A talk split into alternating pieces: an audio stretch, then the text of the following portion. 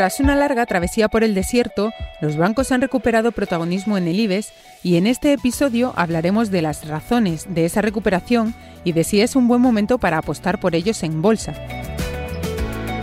Y no muy lejos de los bancos, miraremos también a las hipotecas. El INE actualiza sus datos esta semana y nosotros nos ponemos en la piel del consumidor. ¿Interesan más a tipo fijo o a tipo variable? ¿Con bonificaciones o sin ellas? ¿Qué esperar del Euribor ahora que la inflación empieza a subir? Soy María Hernández y estas son las cuentas claras, el podcast de economía del diario El Mundo. Las cuentas claras. Los bancos han sido durante años uno de los sectores más castigados en la bolsa española. Sus precios ya llevaban tiempo sufriendo en un entorno de tipos bajos y por si fuera poco, llegó la pandemia que acabó por tirar sus valoraciones. Sin embargo, a punto de cerrar ahora el primer trimestre de 2021, las entidades se sitúan entre los valores con mayores subidas en el IBEX 35. ¿Qué ha ocurrido entre un escenario y otro?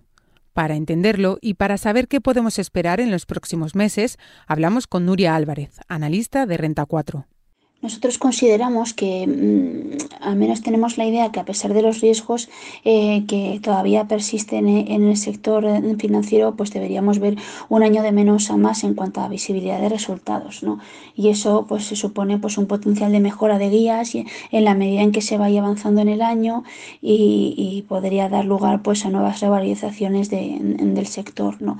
También es verdad que hay que tener en cuenta que hasta en lo que llevamos de año en la revalorización media de, los valores del IBEX más Liberbank es del 20%, eh, sobre todo con una mejor evolución de la banca doméstica frente a los dos grandes bancos, BBVA y Santander. Y sí que es verdad que, bueno, teniendo en cuenta un poco como con, eh, lo que han corrido en el último mes y medio, pues no hay que descartar que podamos ver ciertas correcciones que en todo caso nosotros consideramos que serían para aprovechar para ir tomando posiciones en un sector que en principio debería seguir beneficiándose de la recuperación económica y de la evolución ¿no? de la pandemia mejor con los procesos de vacunación. Banco Sabadell, que fue duramente penalizado en el año de la pandemia, sube ahora más de un 30%, y rozando ese nivel está también Bankinter.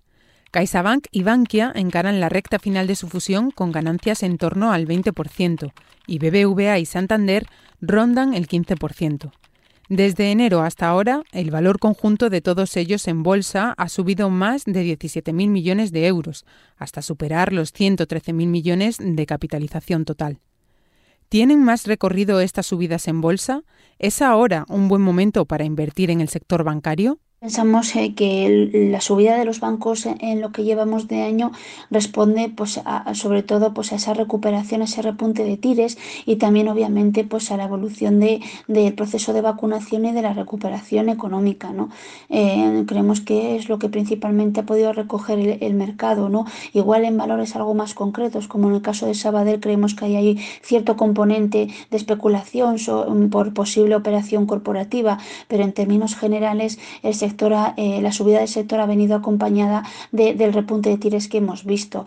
En el corto plazo y de acuerdo a los mensajes que hemos tenido del Banco Central Europeo y otros, y otros bancos centrales, deberíamos ver cierta moderación eh, en, las tires, ¿no? Y entonces eso podría frenar, em, seguramente, debería frenar o podría frenar esa subida que, hemos visto hasta la fecha eh, en los bancos y podría dar lugar a cierta corrección para que respiren un poco.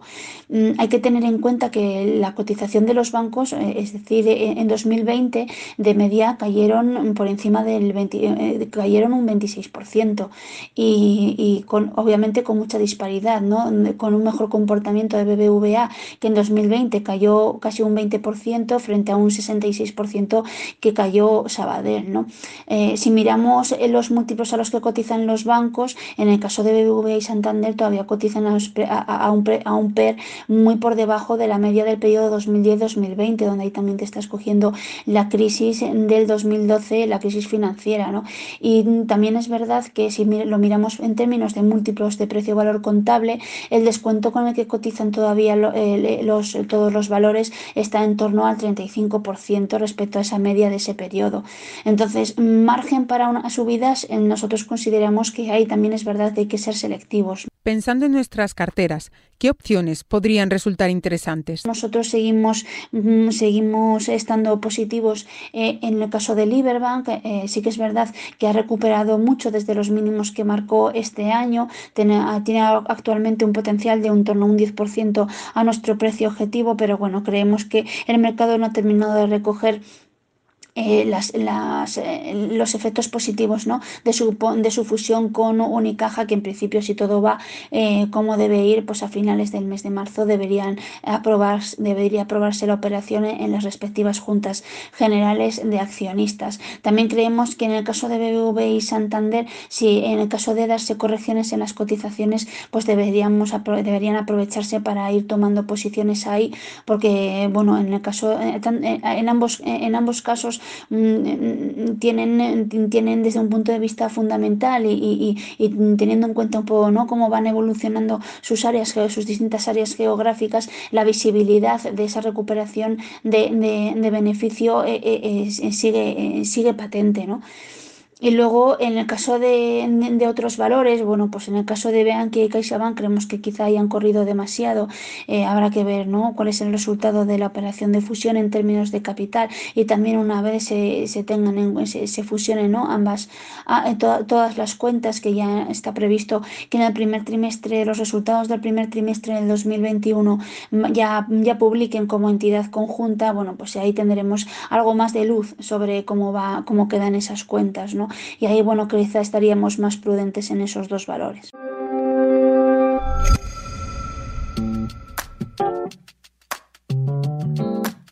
Y antes de abandonar los mercados, la CNMV avanza hacia la llegada de las SPAC a España. A grandes rasgos, las SPAC son empresas sin operaciones comerciales que se constituyen para recaudar capital con el que adquirir otras compañías que ya existen. En Estados Unidos y en otros países están bastante asentadas desde hace años. Sin embargo, hasta hace relativamente poco no hemos empezado a hablar de ellas en España. Y la CNMV está dispuesta a apostar por este vehículo de inversión. Lo ha reconocido su presidente, Rodrigo Buenaventura, quien ha dicho que tiene varias propuestas de SPAC sobre la mesa y que está trabajando con el Gobierno, con abogados y con firmas de inversión para ajustarlas al marco normativo español. Consumistas. Antes hablábamos de bancos y en nuestro apartado dedicado a los consumidores vamos a fijarnos en una de las batallas que mantienen precisamente los bancos en estos últimos tiempos, la de las hipotecas. Con un Euribor que acumula ya cinco años en mínimos históricos, las entidades buscan fórmulas para atraer clientes y mejorar sus márgenes. Y en esa batalla lo han apostado todo a las hipotecas a tipo fijo. En concreto, han comenzado el año abaratando los créditos de esta modalidad y por el contrario han subido los préstamos variables. ¿Cuál de las dos interesa más al consumidor? Nos responde Sergio Carvajal, responsable de hipotecas del comparador Rastreator. La elección del tipo de hipoteca fija o variable va a depender principalmente de las circunstancias del, del cliente y del plazo al que se contrate la hipoteca. Básicamente, las hipotecas variables lo, la situación actual en la que está el Euribor, lo que nos aseguran son unos primeros años en los que la cuota va a ser más baja que si estuviésemos contratando una hipoteca, una hipoteca fija, pero tenemos que tener en cuenta la evolución que pueda tener el Euribor en los próximos años. En cambio, en una hipoteca fija, aunque sabemos que inicialmente vamos a pagar algo, algo más de cuota, tenemos la certeza que durante todo el tiempo de la hipoteca la cuota se va a mantener estable y no va a depender del devenir del, del. En pleno proceso de recuperación de la crisis del coronavirus y con el mercado inundado de estímulos, la economía empieza a dar signos de repunte en la inflación, y eso podría suponer un punto de inflexión en la tendencia del Euribor. ¿Podría también provocar un aumento en los precios de las hipotecas? Todo hace indicar que, aunque llevemos cinco años con, el Euribor en negativo, la tendencia al corto plazo, uno o dos años, sitúan a este índice por debajo del, del 0%. Es cierto que antes o después deberá iniciar su, camino alcista, pero personalmente pienso que mientras las medidas adoptadas por el Banco Central Europeo y, todos los estímulos a la economía que, se han lanzado eh, sigan, sigan su ritmo, pues van a hacer que, el Euribor cotice negativo durante, durante un tiempo. Habrá que estar expectantes a, cómo, a cómo reacciona Europa ante la vacunación masiva y si el Banco Central Europeo va retirando gradualmente los, los estímulos. Otra clave del mercado hipotecario actual son las bonificaciones. Hace unos años, las entidades obligaban a los clientes a contratar productos como seguros de vida o seguros de hogar para concederles un préstamo para su vivienda. Era ineludible para el consumidor, pero eso cambió con la ley hipotecaria de 2019.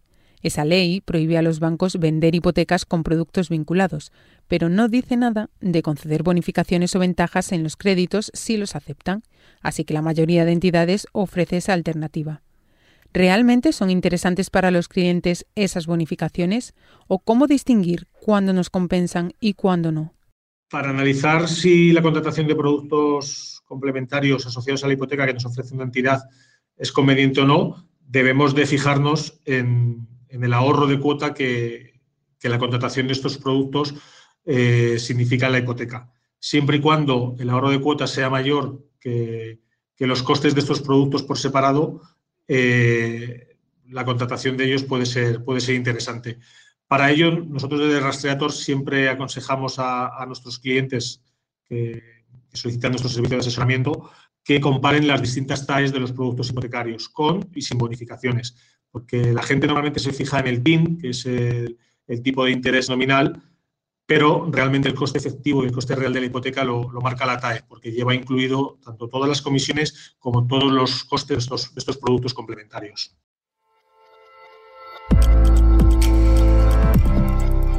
Hasta aquí este episodio 16 de Las Cuentas Claras. Carlos Sonetti está en la edición, yo soy María Hernández y volvemos el lunes.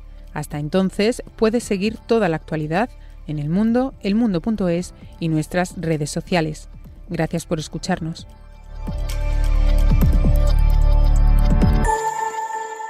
Las cuentas claras.